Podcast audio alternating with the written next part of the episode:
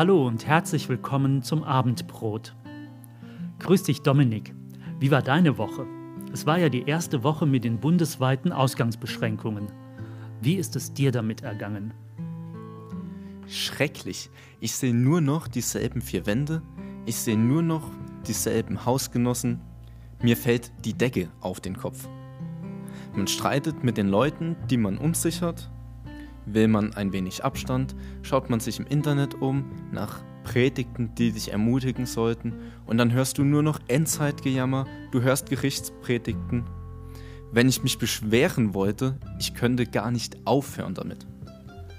Du hast recht, die ganze Situation ist eine gewaltige Herausforderung für jeden Einzelnen.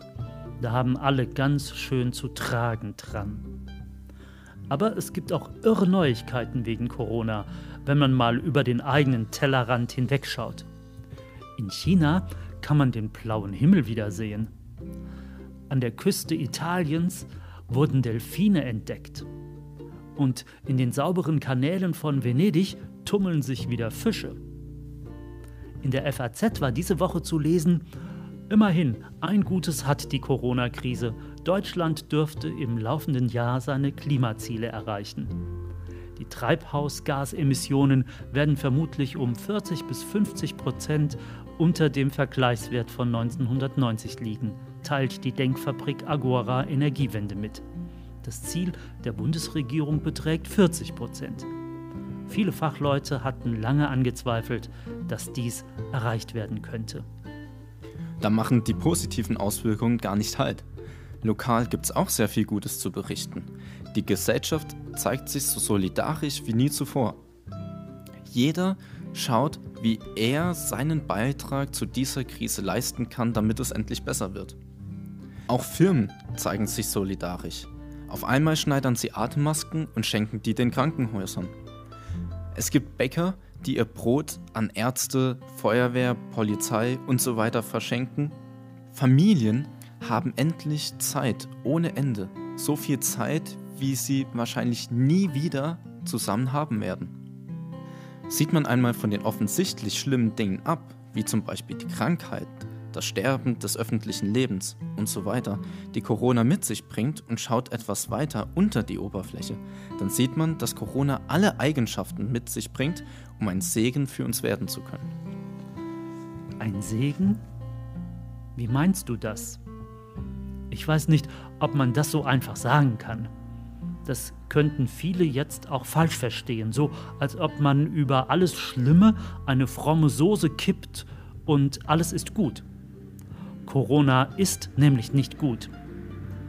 Aber du denkst, es hat auch etwas Gutes, oder? Spielst du auf den Bibelvers aus Römer 8, Vers 28 an, wo Paulus schreibt, dass denen, die an Jesus glauben, alles, was geschieht, zum Besten dient? Ja, genau. Corona an sich ist nicht gut. Und die Leute, die davon infiziert sind, leiden echt schlimm. Aber Jesus sagt mir zu, dass er immer bei mir ist und dass alles für mich zum Segen wird. Ich kann mich dazu entscheiden, mich über meine Situation zu beschweren. Oder ich kann ihm glauben und vertrauen, dass die Situation, so wie sie jetzt ist, ein Segen für mich werden kann. Ich habe mich entschieden, ihm zu vertrauen und ich bin echt überrascht davon, wie viel Gutes ich für mich entdecken kann. Das Gute entdecken. Was denn zum Beispiel? Was hast du für dich entdeckt? Erzähl mir doch mehr davon. Am Anfang fiel es mir wirklich schwer. Ich habe versucht, bewusst mich hinzusetzen und zur Ruhe zu kommen, abzuschalten und das Chaos Chaos sein lassen und mich auf die guten Dinge zu konzentrieren. Und dann habe ich festgestellt, dass es unter der Woche ruhiger ist als an einem normalen Sonntag.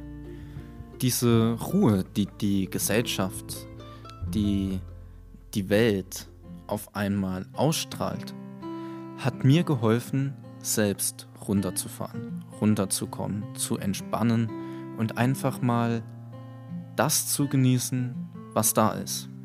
Zum Beispiel das Wetter. Das Wetter ist so schön wie schon lange nicht mehr, besonders die letzten zwei Wochen. Also bin ich in den Wald und bin spazieren. Und der Wald hat auf einmal eine ganz andere Wirkung auf mich. Ich gehe nicht mehr in den Wald, um zur Ruhe zu kommen. Ich gehe in den Wald, um einfach Gottes Schöpfung wahrzunehmen. Auf einmal kann ich das, was Gott geschaffen hat, wahrnehmen. Ich höre den Storch über mir. Ich sehe Ameisen auf meinen Schuhen. Ich höre das Rascheln der Bäume. Ich sehe kleine Bäche. Und in den Bächen sehe ich Froschleichen, die noch nie an dieser Stelle waren. Ich habe den Eindruck, die Natur erholt sich und ist viel präsenter. Und dadurch, dass unsere Gesellschaft so runterkommt, so bremst, so entschleunigt, kann ich auf einmal das auch wahrnehmen. Ich kann auch mich erholen. Das erinnert mich ans Sabbatjahr. Du kennst das sicher, oder? Es ist eine Verordnung Gottes im Alten Testament. Nach sechs Jahren sollte sein Volk Israel ein ganzes Jahr lang Urlaub machen, damit sich das Land erholen kann. Wenn ich das mit jetzt vergleiche, sag mal, willst du damit andeuten, dass Corona eine Art Strafe für unsere Geschäftigkeit sein könnte? Eine von Gott verordnete Pause? Eine Strafe würde ich jetzt nicht sagen. Eine von Gott verordnete Pause vielleicht. Ich will es mal so sagen. Wenn unser Körper überarbeitet ist, dann wird er krank, damit wir uns eine Pause können. Weil wir uns zu lange nicht mehr erholt haben und der Körper das nachholen muss. Ich kann mir gut vorstellen, dass es sich mit Corona so ähnlich verhält. Wir haben der Erde zu lange keine richtige Pause gegönnt und jetzt nimmt sie sich die Pause. Ich kann mich dagegen wehren und versuchen, Klopapier zu horten. Oder ich kann mich in den Genesungsprozess einklinken und zur Ruhe kommen. In deiner Predigt vor einer Woche hast du gesagt, dass der Sabbat ein Geschenk Gottes an die Menschen ist. Ich habe es zu oft erlebt, dass auch ich selbst dieses Geschenk nicht wirklich annehme. Klar, ich bin dankbar, wenn ich am Sonntag nicht zur Arbeit muss. Aber viel zu oft arbeite ich dann trotzdem. Dann spüle ich eben das Geschirr oder ich räume die Wohnung dort auf, wo ich es unter der Woche habe liegen lassen. Oder ich lese zur Entspannung ein Buch oder fahre Fahrrad. Aber zur Ruhe komme ich selbst an meinem Sabbat nicht. Das Sabbatjahr ist zwar ein enormes Geschenk, aber ich bin schon mit zwei Wochen Zwangsurlaub überfordert. Gott konfrontiert mich mit Ruhe. Der Hebräerbrief nimmt dieses Thema im dritten und vierten Kapitel auf. Das Volk Israel ist aus Ägypten ausgezogen, hat die Wüstenwanderung hinter sich und steht jetzt vor dem Einzug ins gelobte Land. Gott hat ihnen Ruhe verheißen. Ruhe hieß für sie zwei Dinge. Endlich Ruhe vor ihren Feinden, die sie während der Wanderung bedrängt hatten, und Ruhe, weil Gottes Gegenwart im Tempel wohnen sollte und sie dort in Jerusalem in seine Ruhe kommen sollten. Der griechische Begriff, der für Ruhe hier benutzt wird, ist Katapausis wenn Gott mich Katapausis macht, dann macht er mich aufhören.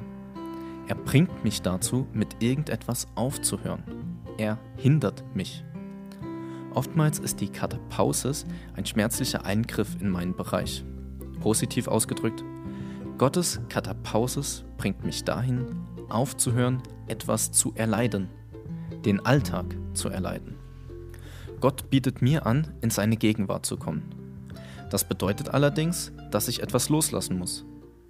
Die Beschäftigung, den Alltag. Ich muss aus meinem liebgewonnenen Trott raustreten, um Gott begegnen zu können.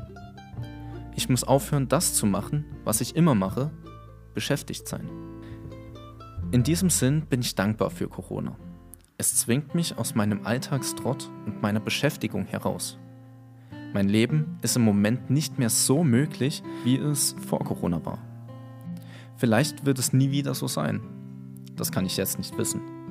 Aber die Situation zwingt mich, liebgewonnene Dinge loszulassen, um die Dinge bewahren zu können, die mir lieber sind. Meine Familie, meine Freundschaften, meine Beziehung zu Gott. Ich wünsche jedem, dass er in dieser Zeit neu die Dinge entdecken kann, die ihm wichtig sind und dass trotz oberflächlicher Einschränkungen die Lebensqualität eines jeden dadurch um ein Vielfaches gesteigert wird. Danke, Dominik, dass du diese Gedanken mit uns geteilt hast. Ich zumindest werde weiter darüber nachdenken. Wenn es dich angesprochen hat, dann schreib uns eine E-Mail, eine WhatsApp oder ruf uns an. Bis nächste Woche zum Abendbrot.